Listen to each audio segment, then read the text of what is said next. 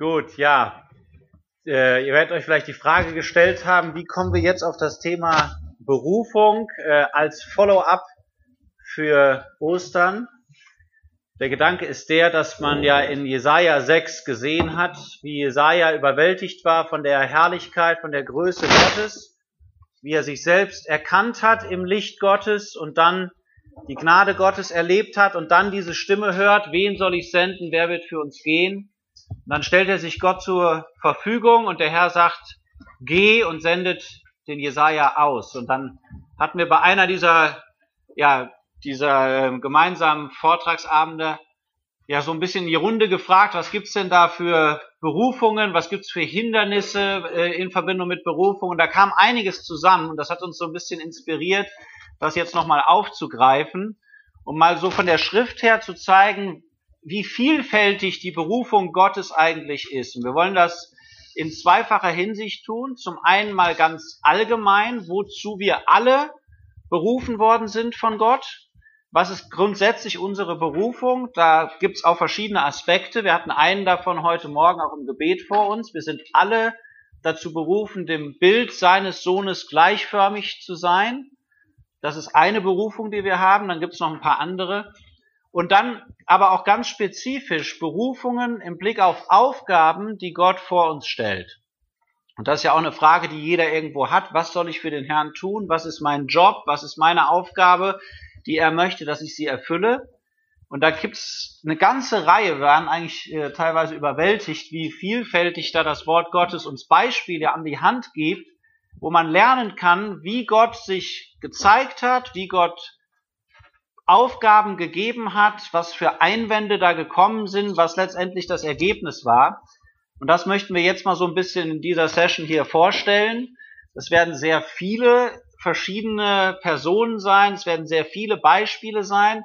Es geht jetzt auch nicht darum, da jedes einzelne vielleicht festzuhalten, aber vielleicht kann der Herr das ja gebrauchen, dass das ein oder andere Beispiel vielleicht genau in dein Leben hineinspricht und du dir daran halt eben ein Beispiel nehmen kannst für das, was der Herr von dir möchte. Ja, und die erste Frage, die man sich stellen kann, ist, was waren das eigentlich für Leute, die Gott berufen hat und denen Gott besondere oder Aufgaben gegeben hat. Das ist ganz interessant, wenn man sich das mal anschaut in der Schrift, aus welchem sozialen Hintergrund die kamen, was die für eine Ausbildung hatten, was die für einen familiären Background hatten oder äh, diese Dinge. Und auch da sehen wir, da ist eine riesige Vielfalt an unterschiedlichen Hintergründen. Also auch da, es gibt einfach kein Muster in dem Sinne, dass Gott sagt, ich, ich kann nur Leute aus den den Kreisen oder Familien oder gebildeten Stand oder was auch immer gebrauchen. Gott zeigt uns eine Fülle von unterschiedlichen äh, Personen und das wollen wir jetzt mal so ein bisschen ähm, zeigen, wo die so herkamen. Ja, vielleicht Thorsten, gibst du mal ein paar Beispiele. Ja, ein Götzendiener. Das nächste kommt von dir. Ein Hirte. Ein Priester. Ein Fischer. Noch ein Fischer. Ein Zöllner. Noch ein Fischer. Eine Frau, die sieben Dämonen hatte. Einer, der aus einer kleinen Familie, einer unscheinbaren Familie kommt. Ein junger Mann, der wahrscheinlich keinen Vater mehr hatte ein Apostel, der schon jahrelang im Dienst des Herrn unterwegs war.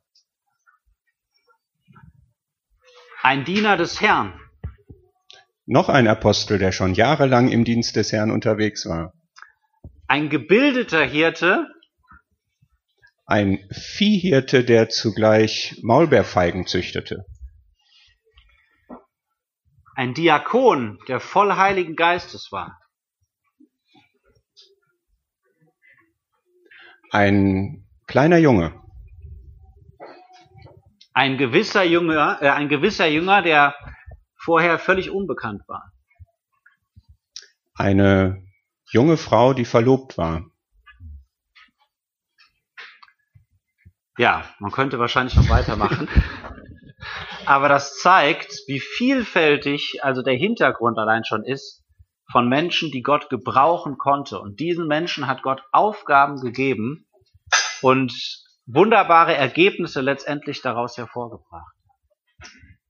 Also was wir daraus schon mal lernen können ist, egal wo du herkommst, egal was du für einen sozialen Hintergrund hast, familiären Hintergrund hast, Bildungsstand hast, das spielt überhaupt keine Rolle dafür, dass Gott dich gebrauchen kann.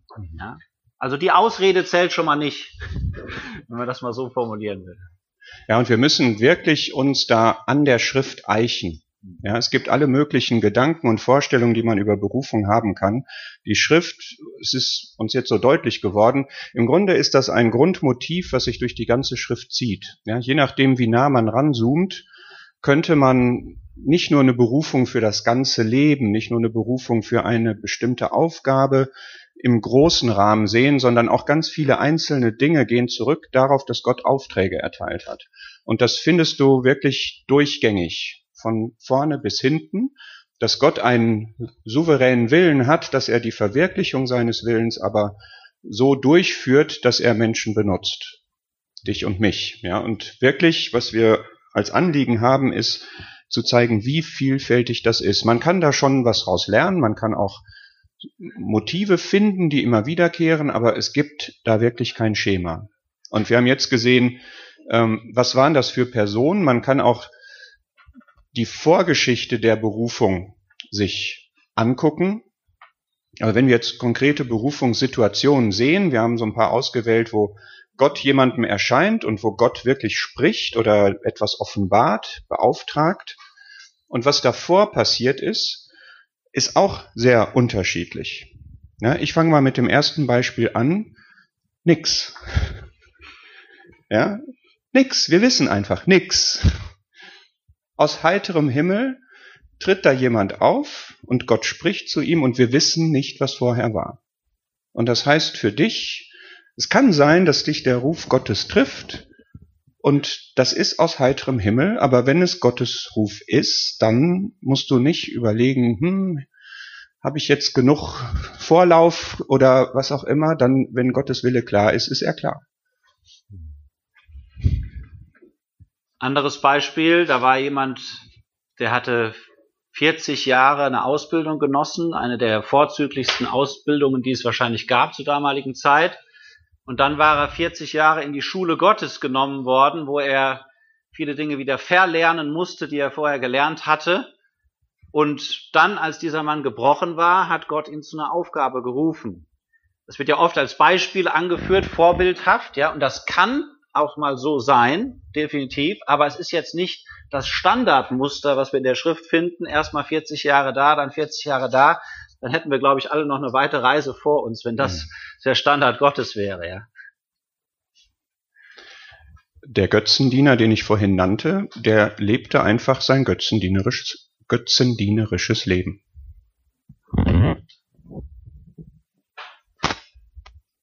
Der Fischer fischte. Das war alles. Das war sein Leben. Maria, die hat geweint, die hat getrauert, die hatte Zuneigungen zu dem Herrn Jesus, ist am Grab geblieben, wo kein anderer mehr da war. Und das letztendlich hat Gott dafür benutzt, um ihr einen besonderen Auftrag zu geben. Ja, da spielten die Zuneigungen eine ganz besondere Rolle. Paulus war auf einem völlig falschen Weg, also Saulus da noch unterwegs und Gott ist ihm erschienen, hat ihn blind gemacht, es fiel ihm wie Schuppen von den Augen und dann kam der Auftrag. Philippus war jemand, der gedient hat als Diakon und treu einen guten Job gemacht hat und der dann auf einmal, nachdem er dann das Evangelium in einer Stadt gepredigt hat, von Gott beiseite genommen wird und dann von ganz anderen auf einen öden Ort, an, öde, an eine öde Straße berufen wird. Da spielte also irgendwo Treue doch auch eine, eine Rolle, in dem, dass Gott ihn berufen konnte oder eine besondere Aufgabe gegeben hat.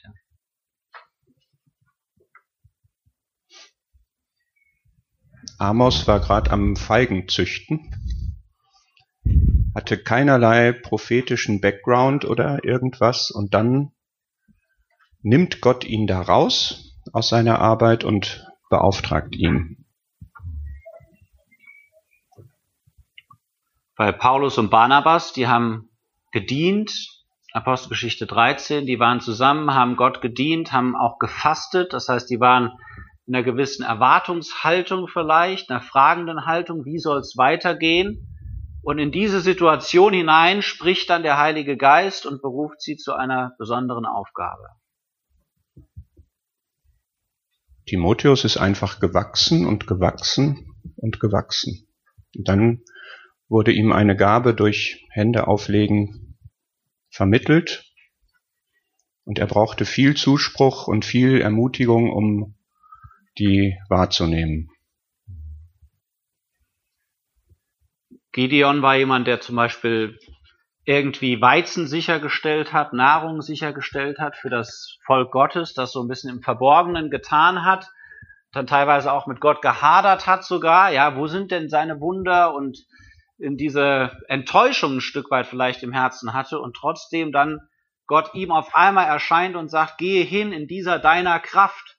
Also Gott kann auch Leute nehmen oder benutzen, die vielleicht sogar niedergeschlagen sind oder Enttäuschungen erlebt haben. Ja.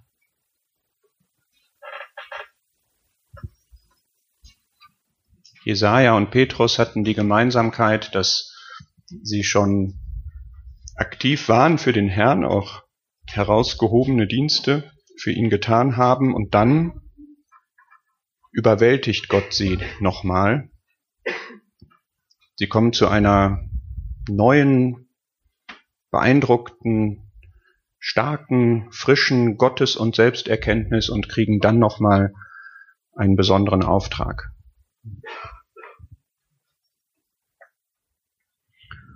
Ja, Jeremia, da sagt Gott ihm, dass er auserwählt war von Mutterleib an. Da hatte Gott schon, ja, von Anfang an einen Auftrag für ihn im Blick und jetzt äh, dauert es einfach nur noch, dass der richtige Zeitpunkt erreicht war, wo Gott ihm diesen Auftrag dann gegeben hat. Ja, wir lesen kaum was darüber, aber Gott hatte die ganze Zeit in seinem Leben diesen Zeitpunkt im Blick, wo er dann Jeremia berufen hat und ihn zum Apostel oder zum Propheten für die Nationen bestellt hat. Levi oder Matthäus war am Steuern eintreiben. Und Nathanael saß unterm Feigenbaum. Ja. Petrus, Johannes, die haben entweder gefischt oder waren dabei, die Netze auszubessern. Und ganz interessant, dass sie entsprechend ihrer Vorgeschichte von Gott dann auch Aufträge bekommen hat, die irgendwie damit in Verbindung standen. Der eine hat später Menschen gefischt und der andere hat eher Beziehungen repariert. Also auch da ganz interessant, dass Gott teilweise Aufgaben gegeben hat, die in Verbindung standen mit dem, was sie vorher im Beruf getan hatten. Aber der entscheidende Punkt scheint eigentlich immer zu sein, wir haben jetzt was gesagt so zu, zu, der Person, zum sozialen Hintergrund, wir haben was gesagt zu der Vorgeschichte und eigentlich, wenn man das resümieren möchte, muss man sagen, egal was der Hintergrund ist, Gott ruft und dann muss man hören. Und egal wie die Vorgeschichte ist, Gott ruft und dann ist die Vorgeschichte beendet. Ja, also es ist nicht so sehr die Frage, was habe ich für einen Beruf und wie lebe ich in dem Beruf oder was ist meine Familie, was ist meine Herkunft. In dem Moment, wo Gott ruft, ist das alles nicht mehr interessant, sondern dann geht es nur darum, diesen Ruf umzusetzen. Was auch immer ich vorher getan habe, es wird verlassen, es wird zurückgelassen. Das ist jetzt bei den Berufungen zur Jüngerschaft, wo der Herr jemanden in seine Nachfolge beruft die Vorgeschichte ist zu Ende, es kommt etwas Neues.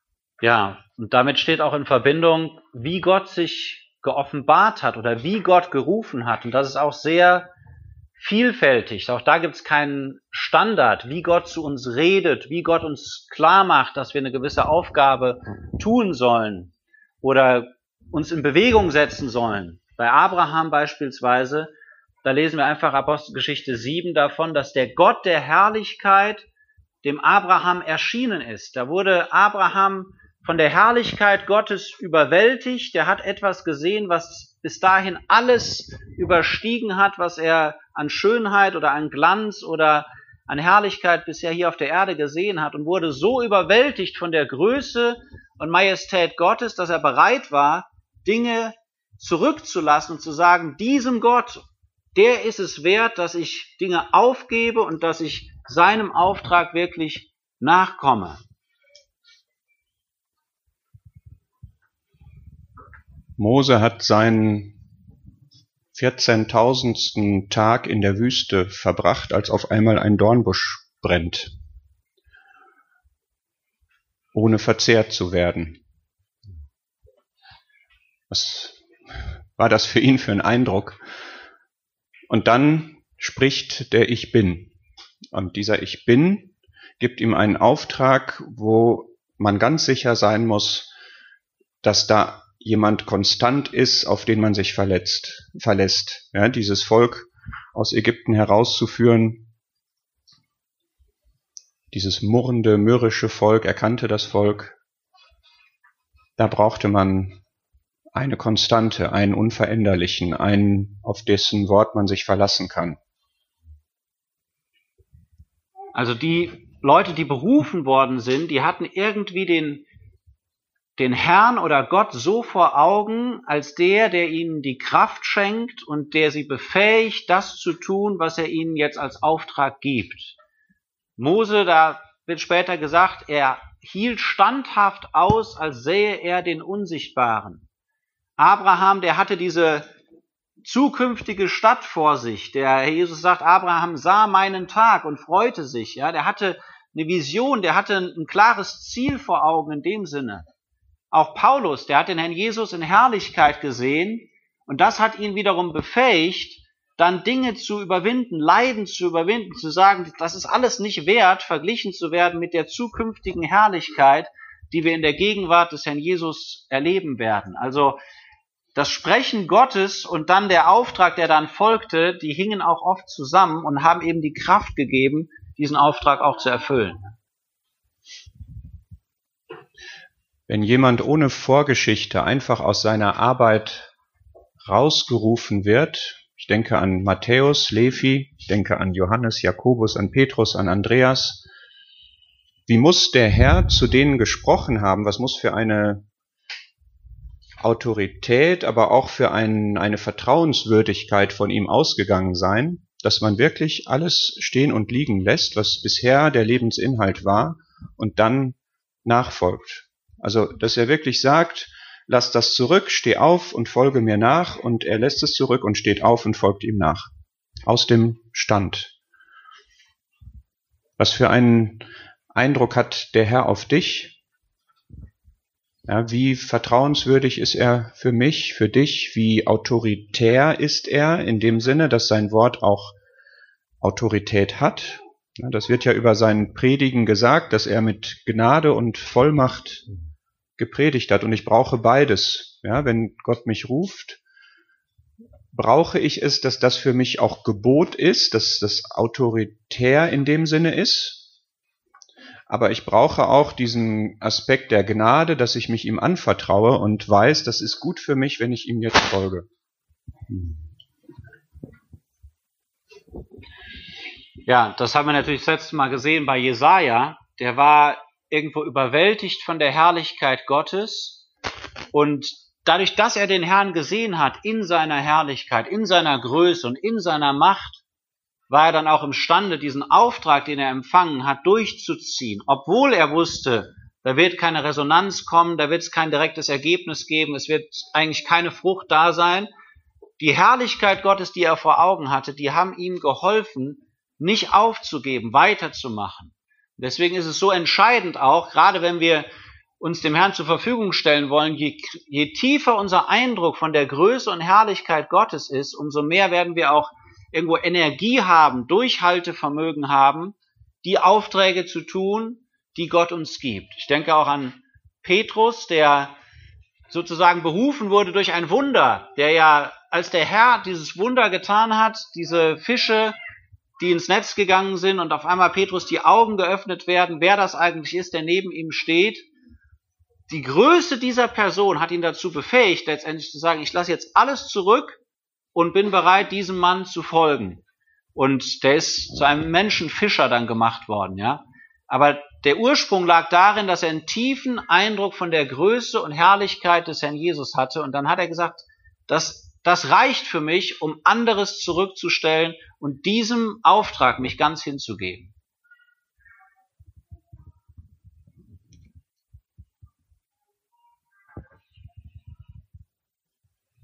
Die Frage ist dann, wie reagiert man darauf?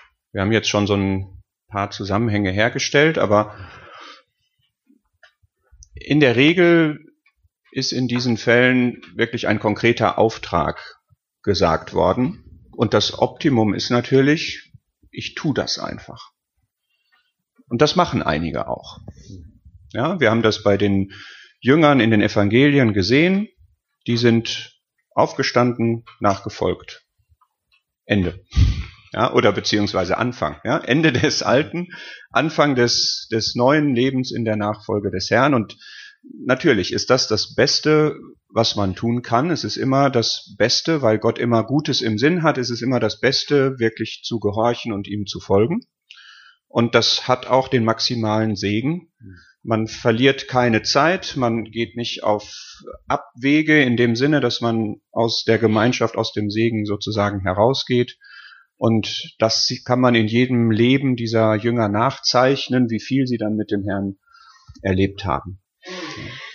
Aber das ist nicht immer so. Ja, wenn man jetzt mal Abraham nimmt, Abraham hat den Gott der Herrlichkeit gesehen und er war über, überwältigt von der Herrlichkeit Gottes. Und das war das Motiv, was ihn dazu bewegt hat, dem Auftrag letztendlich auch nachzukommen. Und trotzdem wird in 1. Mose 11 gezeigt, dass Abraham zunächst nicht gehorsam war. Gott hatte ihm ganz klar gesagt, geh weg von deiner Verwandtschaft, lass das jetzt alles hinter dir, damit du ganz meinem Willen und Ruf folgen kannst. Und das nächste, was wir lesen, 1. Mose 11, ist, dass Tara, der Vater von Abraham, die Führung übernimmt.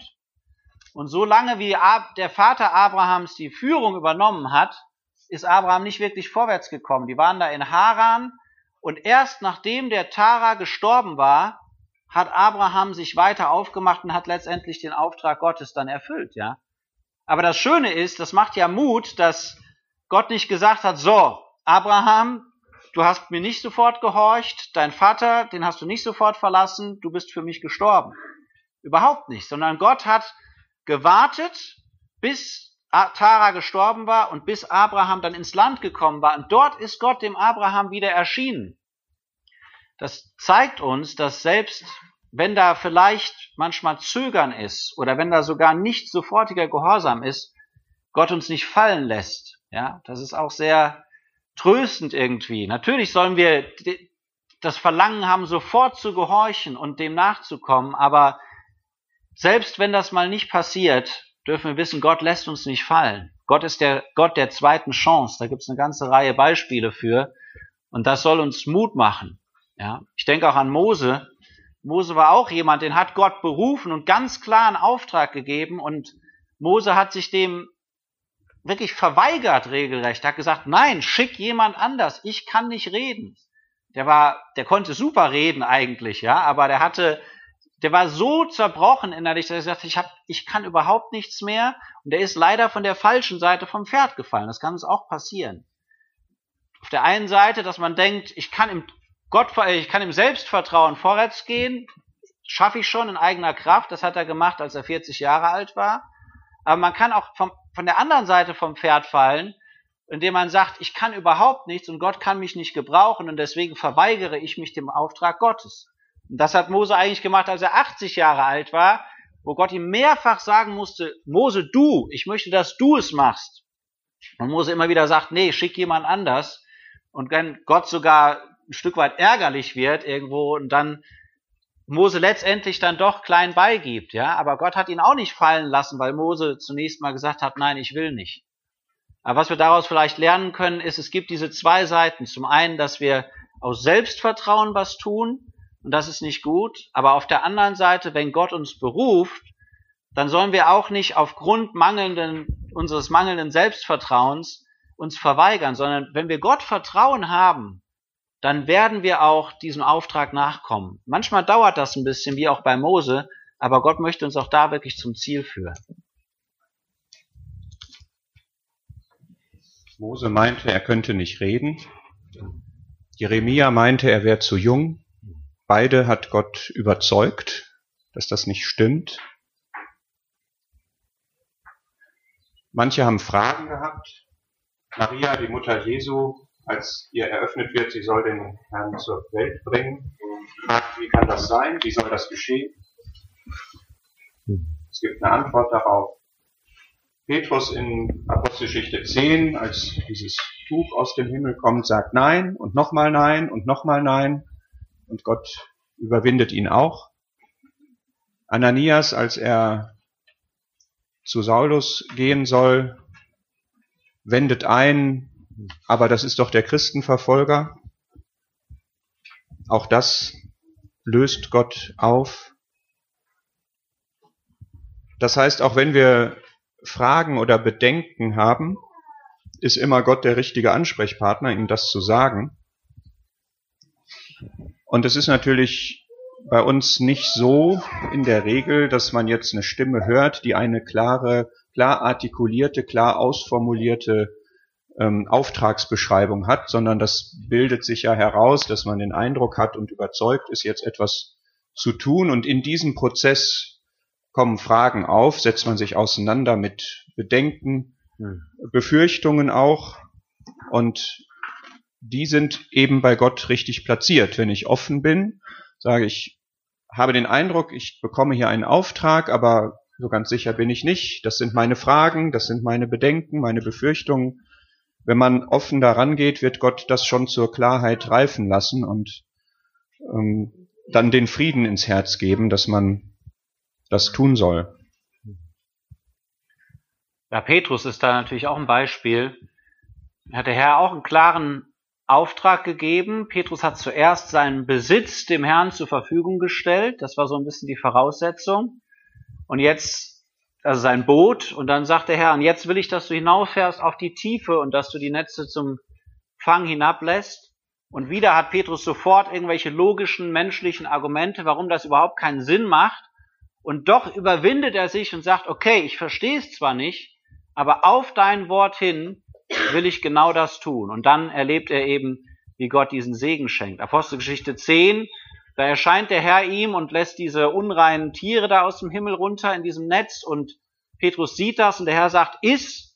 Und mehrfach sagt Petrus, nein, keineswegs, Herr. Ja, und verweigert sich eigentlich diesem ungewöhnlichen Auftrag, den der Herr ihm gibt. Und erst nach mehrfachem Anlauf wird er zu der Überzeugung geführt, okay, ich muss jetzt hier mal meine Vorstellungen außen vor lassen und einfach nur der Stimme des Herrn gehorchen, auch wenn das für mich jetzt total seltsam ist, ja. Und das ruft natürlich bei uns jetzt die Frage hervor, wie kann man das auf heute übertragen? Wie kann man heute erleben, dass Gott zu uns redet und dass Gott uns konkrete Aufträge gibt? Wie kann man zu dieser Überzeugung kommen? Ja, das ist ja ein ganz spannendes Thema irgendwo. Aber das macht es ja dann so praxisrelevant für uns. Bin gespannt, was du zu erzählen hast. ja, du hast äh, Apostelgeschichte 10. ähm, da ist es ja so, dass Petrus da im Gebet ist. Das ist sicherlich das Erste, was man mal festhalten kann. Ja, ein Auftrag kommt von dem Herrn. Ich möchte ihn von dem Herrn bekommen das ist eine Frage der Gemeinschaft. Ich glaube, das ist wirklich was ganz Wichtiges, dass man die Gemeinschaft sucht, dass man Gott sucht. Und das tut man deutlich im Gebet. Das tut man auch, indem man das Wort, sein Wort, Gottes Wort, die Bibel reden lässt. Aber das haben wir öfter, dass ähm, auch jetzt in konkreten Situationen, wenn man an den Herrn denkt, dass er sich das Ohr öffnen lässt, dass er wirklich die Gemeinschaft mit Gott sucht. Das wäre mal ein Punkt. Das war jetzt so der einfachste, der steht im ersten Vers. Jetzt bist du dran. Ja, aber da, ich finde das auch nochmal wichtig, das mal aufzugreifen, weil man kann sich ja wirklich mal die Frage stellen, ist, erlebt man das persönlich so, dass man in seiner Gebetszeit unter Gebet irgendwie von Gott Aufträge bekommt. Ist das deine Erfahrung, die du machst, oder ist das eher abstrakt, äh, womit du nicht so wirklich was anfangen kannst? Also was mir mal geholfen hat, ist, dass wenn wir beten, dann treten wir ja in die Gegenwart Gottes, dann halten wir uns ja wirklich vor Gott auf und sind in Gemeinschaft mit ihm. Und das ist eigentlich mit die beste Voraussetzung dafür, dass der Heilige Geist, der in uns wohnt, wirken kann. Und wenn man dann in den Gebetszeiten, die man hat, einfach auch mal, einfach nur stille ist vor dem Herrn und gar nichts sagt und einfach nur mal wartet und sieht vielleicht, wie der Geist auch Gedanken in uns formt. Er redet ja von innen heraus, ja, man hört keine äußere Stimme irgendwie, sondern der Geist, der in uns wohnt, der formt ja auch unsere Gedanken irgendwo, je näher wir uns bei dem Herrn aufhalten. Und dann kann das schon mal sein, dass wenn man Gebetszeiten hat, dass man den Herrn um Dinge bittet und dann aber auch mal Ruhezeiten hat, wo man einfach nur still vor ihm ist und gar nichts sagt und einfach mal wartet, ob vielleicht der Geist uns auf Bibelstellen hinweist oder man schlägt zwischendurch das Wort auf und liest in dieser Zeit, ist aber wirklich ganz bewusst, dass man sich vor Gott aufhält. Dann kann es sein, dass der Geist uns eben auf Gedanken aufmerksam macht, in gewisse Richtungen lenkt, Bibelstellen vor uns stellt oder ähnliches. Es hat also wirklich was damit zu tun, dass man sich dem auch in der, der Hinsicht öffnet, dass man einfach mal still ist und auf Gott wartet. Ja? Also das mal als Ermutigung im Gebet jetzt nicht nur immer äh, so alles rauslassen, das ist absolut auch gut und hilfreich, aber dass man auch mal Zeiten hat, wo man mal vielleicht eine Minute oder zwei Minuten einfach still ist und wartet, was Gott vielleicht in uns wirkt.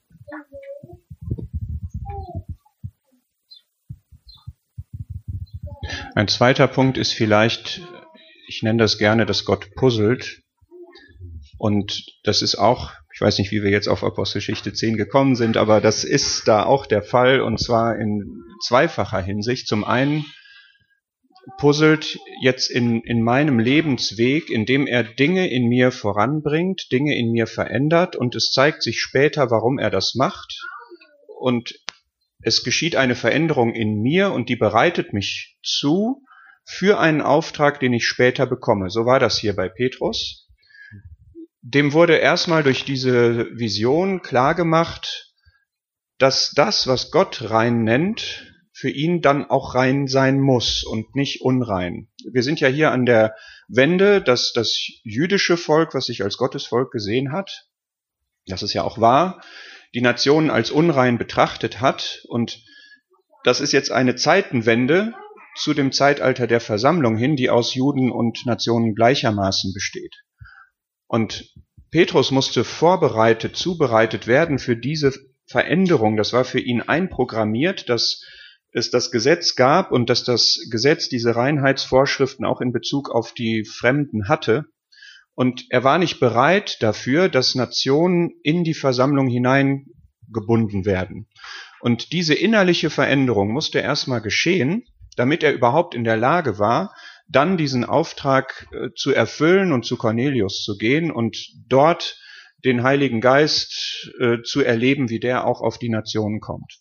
Und wir brauchen das auch. Ja? Wir brauchen auch, weil wir Vorbehalte, Vorurteile, weil wir Gewissensprogrammierungen haben, die nicht der Schrift entsprechen, brauchen wir eine innerliche Veränderung, damit uns dann der Auftrag auch wirklich zu der Zeit, die der Herr timet, treffen kann und wir in der Lage sind, ihn auszuführen. Und das ja, habe ich selber auch schon öfter erlebt, ja, dass man merkt, da tut sich was in mir und man weiß nicht so genau warum. Man geht diesen Prozess aber mit, weil man empfindet, der ist vom Herrn. Und das wird dann später benutzt von dem Herrn. Das ist eine innerliche Zubereitung. Und ein zweites Puzzeln geschieht da auch, nämlich, dass eben bei Cornelius, der dann der Adressat dieses Dienstes ist, auch Gott spricht. Ja, und auch das kann man erleben, dass verschiedene Wirkungen, die Gott in verschiedenen Personen macht, von ihm zusammengefügt werden zu einem Gemeinschaftswerk sozusagen. Ja.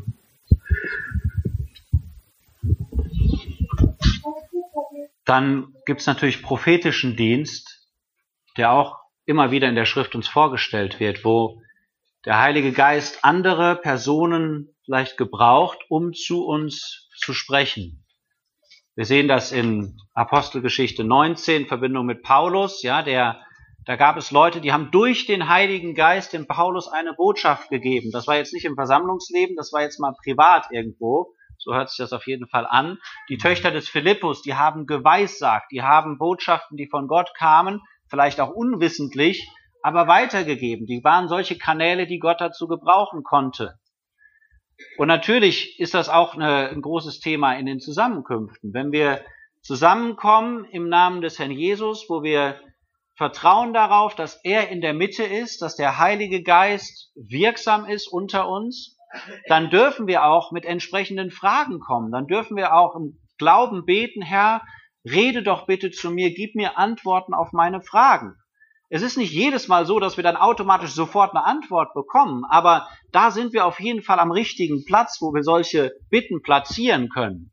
Und es gibt, glaube ich, viele, die diese Erfahrung schon gemacht haben, dass sie mit einer offenen Frage irgendwo hingegangen sind und Gott hat darauf geantwortet. Ja, es muss übrigens ähm, nicht immer sein, dass ein Prophet keine Ahnung hat von dem, was gerade los ist und dann aus dem Nichts heraus was sagt, was der Heilige Geist ihm aufs Herz legt und er weiß nichts von der Situation der Zuhörer. Ja, der prophetische Dienst im Alten Testament, der war in der Regel so, dass die Propheten sehr wohl wussten, wo die Probleme lagen und die haben das offen beim Namen genannt. Ja, und das kann auch heute schon mal so sein, dass Leute kommen oder dass Brüder irgendwie aus den eigenen Reihen aufstehen und ein Problem beim Namen nennen. Und auch das ist prophetischer Dienst, weil es, wenn es in Abhängigkeit von Gott geschieht, eben genau in die Situation hineinspricht. Also sollte man sich dem auch nicht unbedingt verschließen, wenn wir wissen, ja, der kennt ja mein Problem und der spricht jetzt genau zu mir oder wie auch immer. Ja, das ist dann vielleicht so eine Abwehrhaltung. Aber man sollte sich dafür auch öffnen, dass man sagt, nee, es kann auch sein, dass der Herr einfach will, dass dieses Problem mal geschildert wird und dass er gerade diesen Bruder jetzt benutzt, obwohl er von meinem Problem weiß, kann ich das trotzdem als prophetischen Dienst annehmen, ja. Also, eine Frage ist natürlich auch der Offenheit. Bin ich wirklich offen dafür, dass Gott zu mir reden kann? Ja, hatte gestern noch eine Schwester gesagt, dass man manchmal so in äh, Zusammenkünfte geht und denkt, ja, wenn der Bruder aufsteht, nee, das kannst du vergessen, da schalte ich direkt ab, ja, da kann ich eh nichts bekommen und dann auf einmal macht man vielleicht die Erfahrung, wenn man sich wirklich mal öffnet und denkt, ich habe jetzt zehnmal von dem nichts bekommen oder so, aber ich bin jetzt mal offen dafür, ich will mich neu öffnen, auf einmal merkt man wieder, der Herr kann sogar Leute benutzen, die einem vielleicht jetzt nicht so direkt äh, so nahe stehen oder so, ja. Ist also ein ganz entscheidender Punkt der eigenen Offenheit, was wir an uns ranlassen und von wem Gott sich auch, äh, wen Gott gebrauchen kann, dass wir auch keine Limitierungen machen.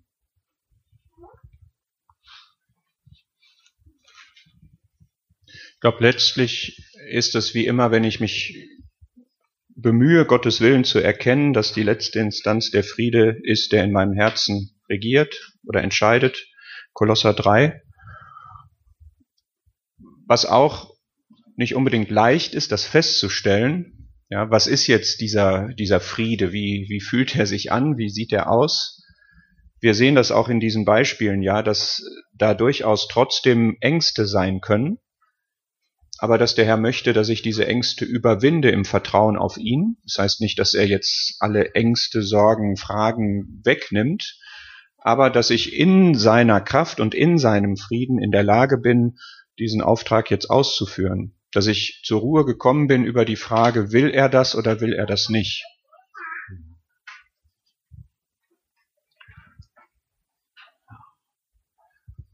Es kann auch manchmal so sein, dass man bittet, Herr, gib mir ein Wort, ich brauche jetzt ein Wort, oder wir denken, wir bräuchten ein Wort, ein prophetisches Wort oder ja irgendein Vers, und der Herr sagt, nee, gebe ich dir nicht.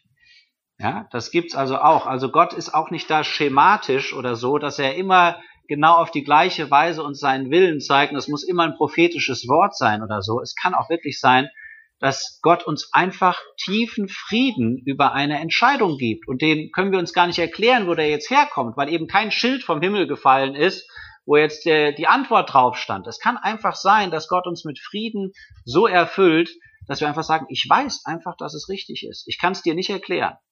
Aber der Glaube kann nicht alle Dinge erklären. Der Glaube, der stützt sich darauf, dass er vertraut, dass Gott es ins Herz gegeben hat. Ja? Und das kann auch manchmal sein, dass Gott Bedürfnisse vor unsere Herzen stellt, und die sind so überwältigend groß, dass wir innerlich so einen Drang empfinden. Und wenn wir nahe bei Gott leben, nahe in Gemeinschaft mit Gott leben, dann dürfen wir auch darauf vertrauen, dass irgendwo der Heilige Geist einen gewissen Drang in uns wirkt, vielleicht auf gewisse Dinge zu antworten, die Gott vor uns stellt. Als Beispiel mal den äh, David zu nehmen, hatte ich heute Morgen vor mir, als der sah, was der Goliath getan hat, Tag für Tag, hat er die Armee, die Schlachtreihen des lebendigen Gottes verlästert und verhöhnt. Ja, und das öffentlich. Und als David dann dahin kommt und sich das anhört, da sagt er, ist es nicht ein Auftrag? Ist es nicht ein Auftrag, gegen diesen Riesen jetzt anzugehen? Ist das nicht automatisch irgendwo ein Auftrag, dieses, diese zur Himmel schreiende Ungerechtigkeit, die hier geschieht? Ja, und hat das so für sich so angenommen und wusste, ich möchte mich aufmachen, möchte gegen diesen Riesen kämpfen. Haben wir auch, lesen wir nichts von der Stimme oder irgendwas, aber der hat das so empfunden, diesen, ja, diese, dieses Bedürfnis, das gerade so brandaktuell da gewesen ist. Ist übrigens auch interessant, der Herr Jesus, als er die Volksmengen sah, und sah, dass sie wie Schafe waren ohne Hirten, da wurde er innerlich bewegt über sie und dann sagt er, bittet nun den Herrn der Ernte, dass er Arbeiter aussende. Das ist aus dem Bedürfnis heraus, dass der Herr diesen Auftrag gibt, ja. Also manchmal ist es wirklich auch so, dass wenn die Bedürfnisse so flagrant vor uns stehen, dass man da nicht nochmal sich fünf Stunden zurückziehen muss zum Gebet, sondern wirklich auch erkennt, ja, ich glaube, Gott möchte mich gebrauchen, um diesem Bedürfnis zu entsprechen.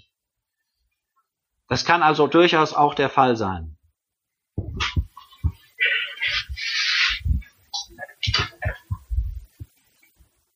Es ist übrigens in 1 Samuel 17 wirklich schön, dieses, was äh, Philipp gerade wiedergegeben hat, ist es nicht ein Auftrag. Man kann das in Vers 29 da unterschiedlich übersetzen. Ja? Wenn ich ähm, einen Auftrag habe, dann es ist doch nur ein Auftrag. Ja? Wo ist das Problem? Ich habe einen Auftrag und ich führe den jetzt einfach aus. Ja? Und weil ich weiß, wer der Auftraggeber ist, kann da noch so ein Riese stehen. Ja? Es ist doch eine Kleinigkeit, diesen Auftrag jetzt auszuführen. Es ist nur ein Auftrag. Ja? Ähm, die andere Übersetzung, die hier im, in der Elberfelder steht, ist es nicht der Mühe wert, ist auch sehr wertvoll. Ja? Wenn Gott uns einen Auftrag gibt, dann ist das Mühe, aber die Mühe ist der Auftrag immer wert. Ja.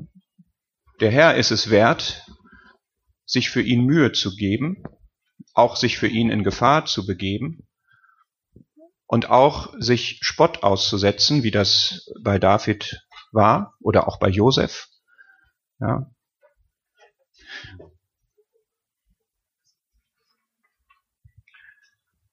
Können uns auch mal die Frage stellen, was sind denn Hinderungsgründe bei uns? Ja, bei den Personen, die wir jetzt so vor uns hatten, da sagt der eine, ich bin zu jung, der andere sagte, ich kann nicht reden, der andere sagte, ich bin geringer Herkunft, ich komme aus der falschen Familie.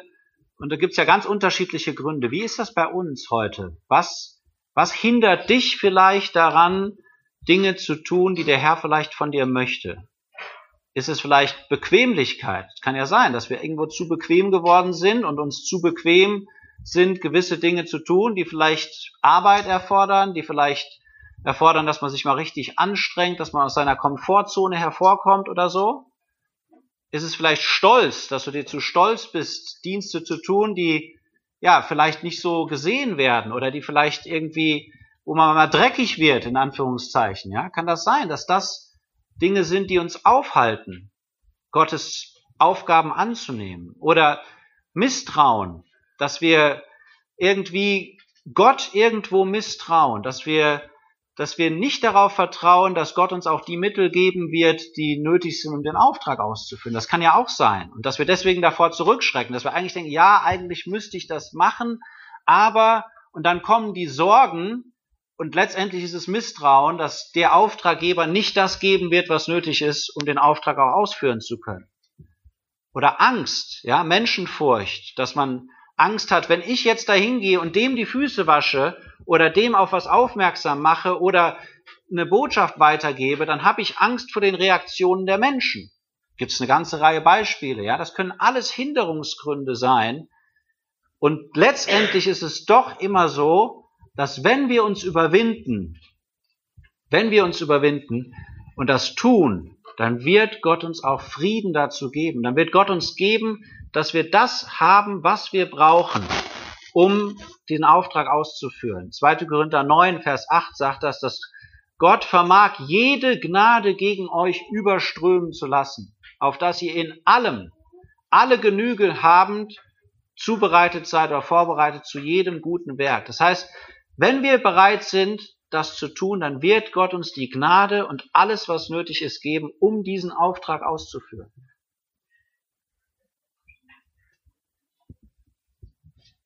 Ich glaube, unter den Hindernissen, die es auf unserer Seite geben kann, gibt es irgendwie so zwei Kategorien. Also einmal Dinge, die in uns sind, du hast das gesagt, so die Bequemlichkeit, der Stolz oder so. Und dann sozusagen vorverlagerte Dinge, die aus der Zeit kommen, die noch vor uns liegt. Mhm. Ja, also ich könnte da Widerstand bekommen, ich könnte Ärger, Mühe, was auch immer haben, oder ich könnte erfolglos sein. Es könnte nicht klappen. Ja. Und wenn man sich auch das mal anschaut, was die, die von Gott beauftragt wurden, dann erlebt haben, dann muss man sagen, die erste Sorge ist berechtigt.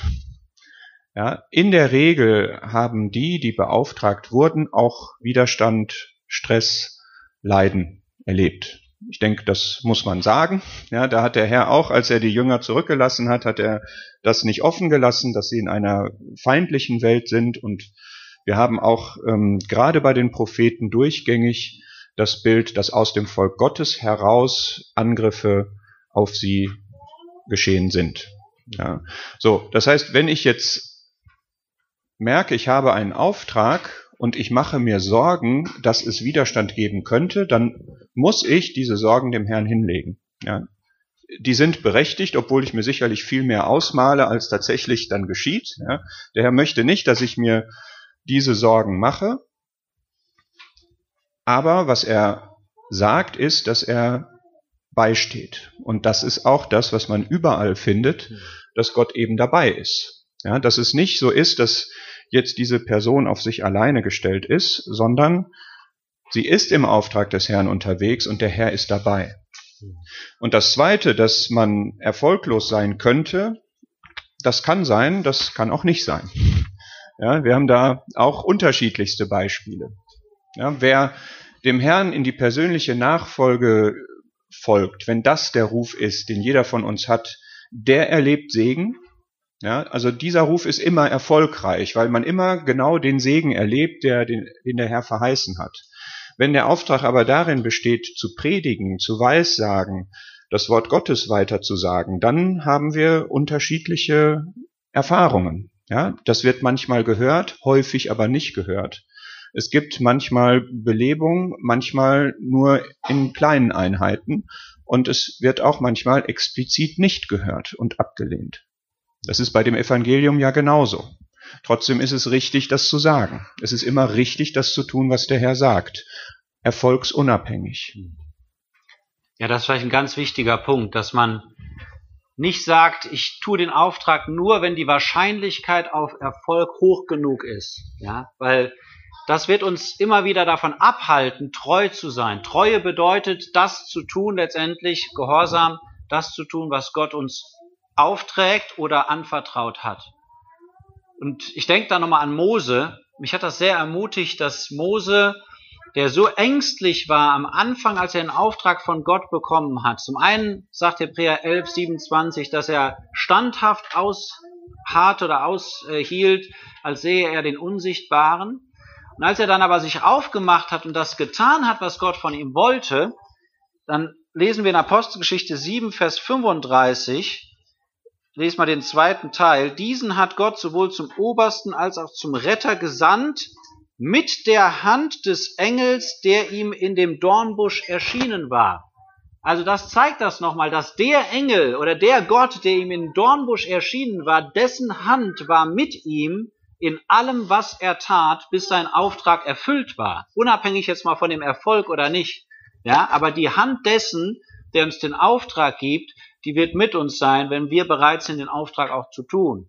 Und ganz am Schluss, 5. Mose 34, Da sagt Gott dann, es ist kein Prophet mehr aufgestanden wie Mose, der mächtig war in, in Werken und den Gott so besonders gebrauchen konnte in Israel. Ja, das war der gleiche, der da immer wieder gesagt hat, nee, nicht mich, nicht mich, nicht mich. Ja, wo Gott am Schluss sagt, es stand kein Prophet, Prophet aus wie Mose, der so mächtig von Gott gebraucht werden konnte in dieser Hinsicht. Also da sieht man einfach, dass die Sorge, die Mose am Anfang hatte, letztendlich von Gott bei weitem übertrumpft wurde durch Segen. Das muss nicht immer so sein, aber Mose ist ein Beispiel, das uns auf jeden Fall Mut macht, dass es ganz aus, anders ausgehen kann, als wir uns das vorstellen. Trotzdem hat er gelitten. Ne? Es war nicht alles nur Sonnenschein. Er hat oft gelitten in seinem Leben unter dem Unglauben der, des Pharaos, der sich immer wieder verhärtet hat. Das war für Mose ein regelrechter Kampf. Dagegen, der kannte das Ende noch nicht. Ja, der hat immer wieder dagegen angekämpft und es ging immer weiter, bis sie dann in der Wüste waren. Als er dann in der Wüste war, das Volk immer wieder gemurrt und gemurrt und gemurrt so dass Mose letztendlich sogar in Ungehorsam diesen Felsen schlägt und davon, dafür von Gott äh, bestraft wird oder diszipliniert wird. Also Mose hatte kein leichtes Leben, aber er hatte doch irgendwie ein erfülltes Leben, weil er dem Auftrag Gottes nachgekommen ist.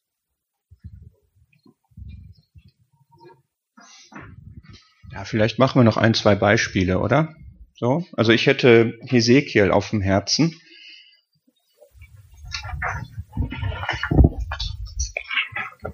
Ja, einfach nochmal so schlaglichtartig, wie wird jemand berufen, was wird ihm da mit auf den Weg gegeben? Ganz kurz. Ezekiel 1.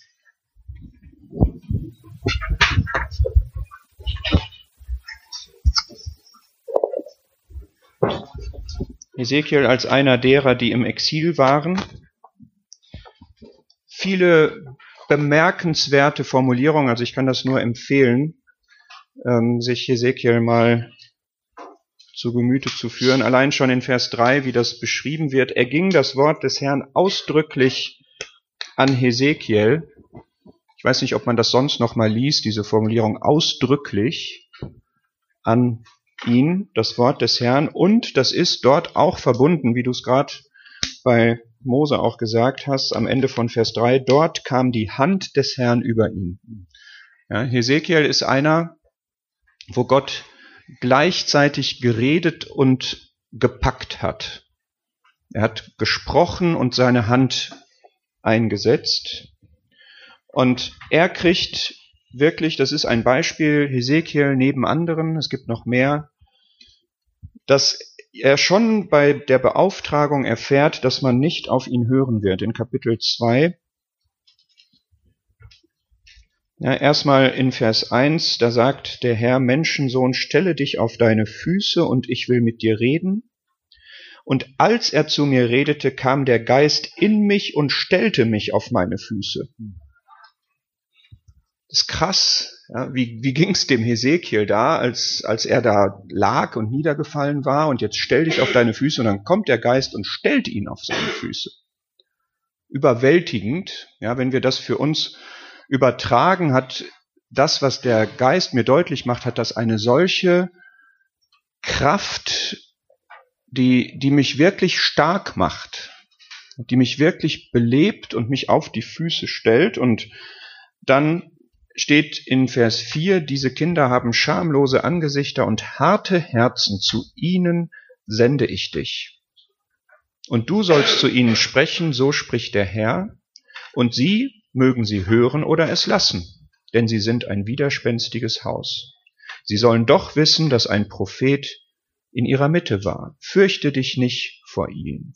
Mögen sie hören oder es lassen. Das ist nicht deine Verantwortung. Deine Verantwortung ist zu reden. Es ist nicht deine Verantwortung, ob sie hören oder ob sie nicht hören. Das ist ihre Verantwortung. Und dann in Kapitel 3 wird es dann deutlich in Vers 7, das Haus Israel wird nicht auf dich hören wollen, denn sie wollen nicht auf mich hören.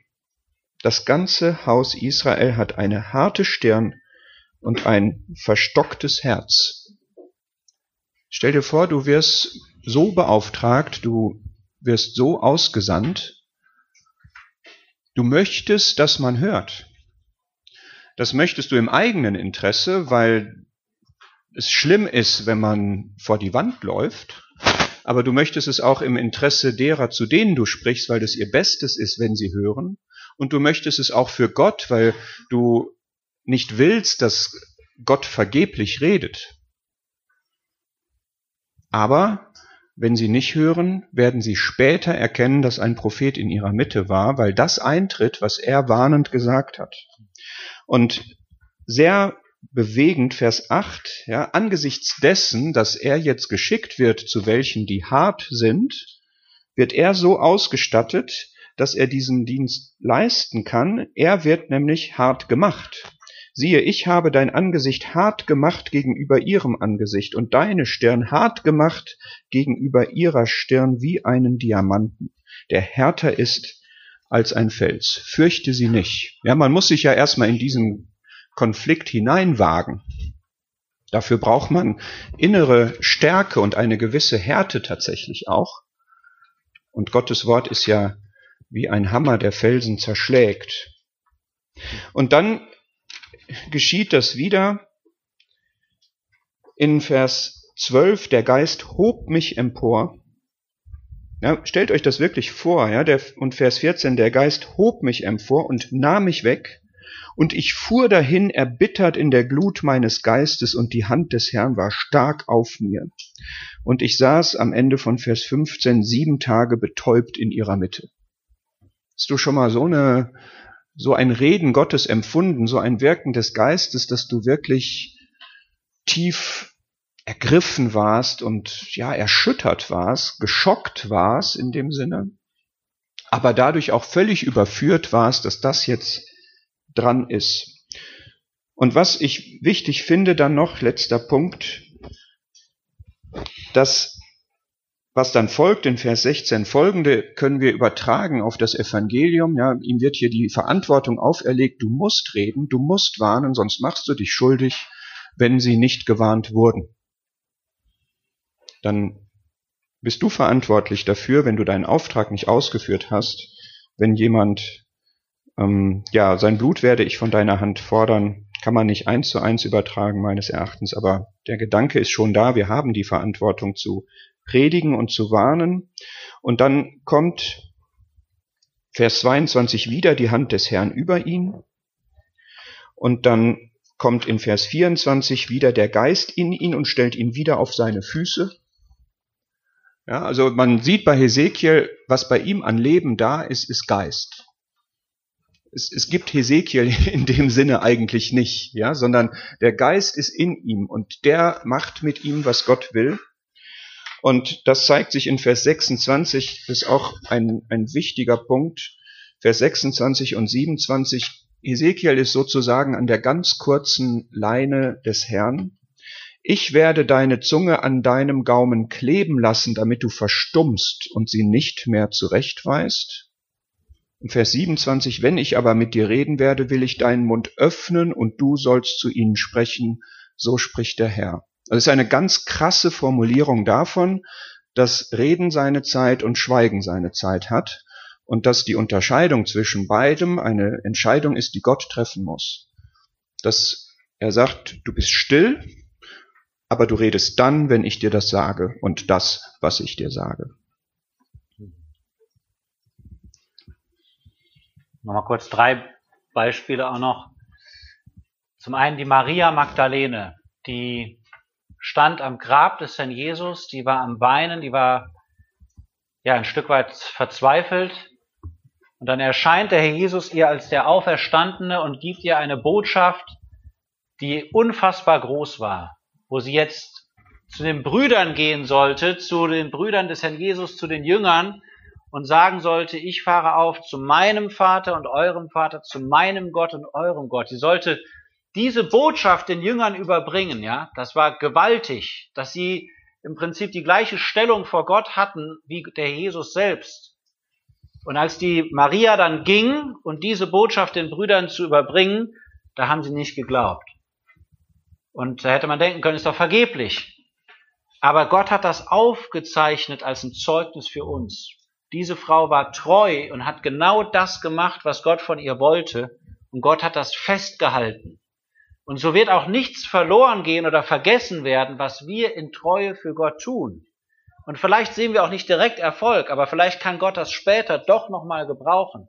Der Jesus hat seine Jünger, später hat er die gerügt und hat gesagt, warum habt ihr nicht geglaubt? Und da war die Maria eine von denen, denen nicht geglaubt worden waren. Also sie ist später sozusagen gerechtfertigt worden für das, was sie getan hat, auch wenn sie für eine Zeit lang in einem komischen Licht dastand, ja. Ich denke an Philippus. Philippus, der hatte der Stimme des Herrn gehorcht, ganz außergewöhnlicher Auftrag. Jetzt war gerade in der Stadt eine Riesenfreude, er hat das Evangelium gepredigt, Riesenfrucht da, wo man denken müsste, jetzt muss doch hier Nachfolgearbeit geschehen, jetzt muss doch hier einer bleiben, der hier am Ball bleibt, ja. Und der Herr sagt, nee, Philippus, du gehst jetzt an diese öde Straße. Und Philippus Auto sofort geht und gehorcht dem Auftrag des Herrn. Und dann, als der, der gehorsam ist, hört er dann die Stimme des Geistes. Der Geist, der in ihm wirkt, der in ihm das Bewusstsein wirkt, du sollst jetzt genau den Wagen, der jetzt hier gerade vorbeifährt, dem sollst du das Evangelium weitersagen. Ja, der hatte so eine Grundhaltung des Gehorsams, der Philippus. Und dann konnte der Geist ihm ganz spezifisch in der Situation zeigen, geh zu dem und gib dem Traktat, jetzt mal in unserer Zeit gesprochen, ja. Oder geht zu dem und sprecht dem auf die Ewigkeit an. Der hatte eine Grundhaltung des Gehorsams und konnte der Geist genau zur richtigen Zeit zeigen, das ist jetzt die Person, mit der sollst du reden. Und das Ergebnis war, dass da jemand das Evangelium gehört hat, sich bekehrt hat und wahrscheinlich das Evangelium weitergebracht hat nach Afrika. Wir wissen nicht, was für eine Frucht daraus entstanden ist, aber so kann Gott das gebrauchen. Vielleicht auch außergewöhnliche Aufträge werden wir auch heute noch mal ein bisschen noch sehen, ja, dass Gott oft auch Aufträge gibt, die sind nicht so ganz äh, Standard, wie wir das äh, vielleicht denken. Die sind oft außergewöhnlich, unnormal, gehen gegen den Verstand. Aber dass Gott daraus wunderbare Dinge hervorbringen kann. Und ich denke auch noch an Paulus. Paulus war ja jemand, der hatte schon einen Auftrag, der hatte schon eine Berufung, Apostel zu sein. Und doch hat er immer wieder an verschiedenen Stellen, lesen wir davon, neue Aufträge von Gott bekommen und musste wieder in eine ganz andere Richtung gehen, ja. Der kriegte auf einmal diese Vision und sagte Gott, nee, jetzt möchte ich, dass du von Asien rübergehst nach Europa. Und er wusste, jetzt ist die Zeit für mich gekommen, diesen Dienst zu tun. Und es zeigt uns, dass wir auch uns nicht so festlegen müssen, dass wenn wir jetzt von Gott eine Aufgabe bekommen, dass es heißt, dass wir die jetzt in dieser Aufgabe bleiben werden, bis wir irgendwann abgerufen werden. Es kann durchaus sein, dass Gott irgendwann wieder neue Wegweisung gibt, in eine neue Richtung führt. Ja? Apostelgeschichte 13, da wird das ja gesagt, dass der Geist sprach zu dieser Gruppe an Dienern, die zusammen waren, sondert mir nun ab Paulus und Barnabas für das Werk, wozu ich sie ausgesandt habe. Und dann schickt der Heilige Geist und die gehen und die leiden und die kommen zurück und die berichten, was sie, was sie erlebt haben. Noch eine Sache, du sagtest eben das mit dem Blut, ja, mit Hesekiel. Und ähm, vielleicht doch da mal auch einen Vers, weil das auch an unsere Verantwortung appelliert, auch in Verbindung mit Paulus in Apostelgeschichte 20. Apostelgeschichte 20, da wird gesagt in Vers 26, Deshalb bezeuge ich euch an dem heutigen Tag, dass ich rein bin von dem Blut aller, denn ich habe nicht zurückgehalten, euch den ganzen Ratschluss Gottes zu verkündigen. Also da war jemand, der hatte einen Auftrag von Gott bekommen und der hat ihn ausgeführt und hat gesagt, deswegen kann mich jetzt keine Schuld in dem, keine Schuldzuweisung in dem Sinne mehr treffen, weil ich dem entsprochen habe, ja. Und es kann durchaus sein, dass wir Gott uns Aufträge gibt und Gott möchte, dass wir Leute warnen, dass wir das Evangelium sagen oder ähnliches und Gott uns irgendwann die Frage stellen muss, ich habe dir den Auftrag gegeben, du hast es nicht gemacht und daraus haben sich vielleicht auch Konsequenzen ergeben. Ja? Also es ist schon auch zum einen ein Riesenvorrecht, Botschafter Gottes zu sein, mit Aufgaben vertraut zu werden, das ist wunderbar, Mitarbeiter Gottes zu sein.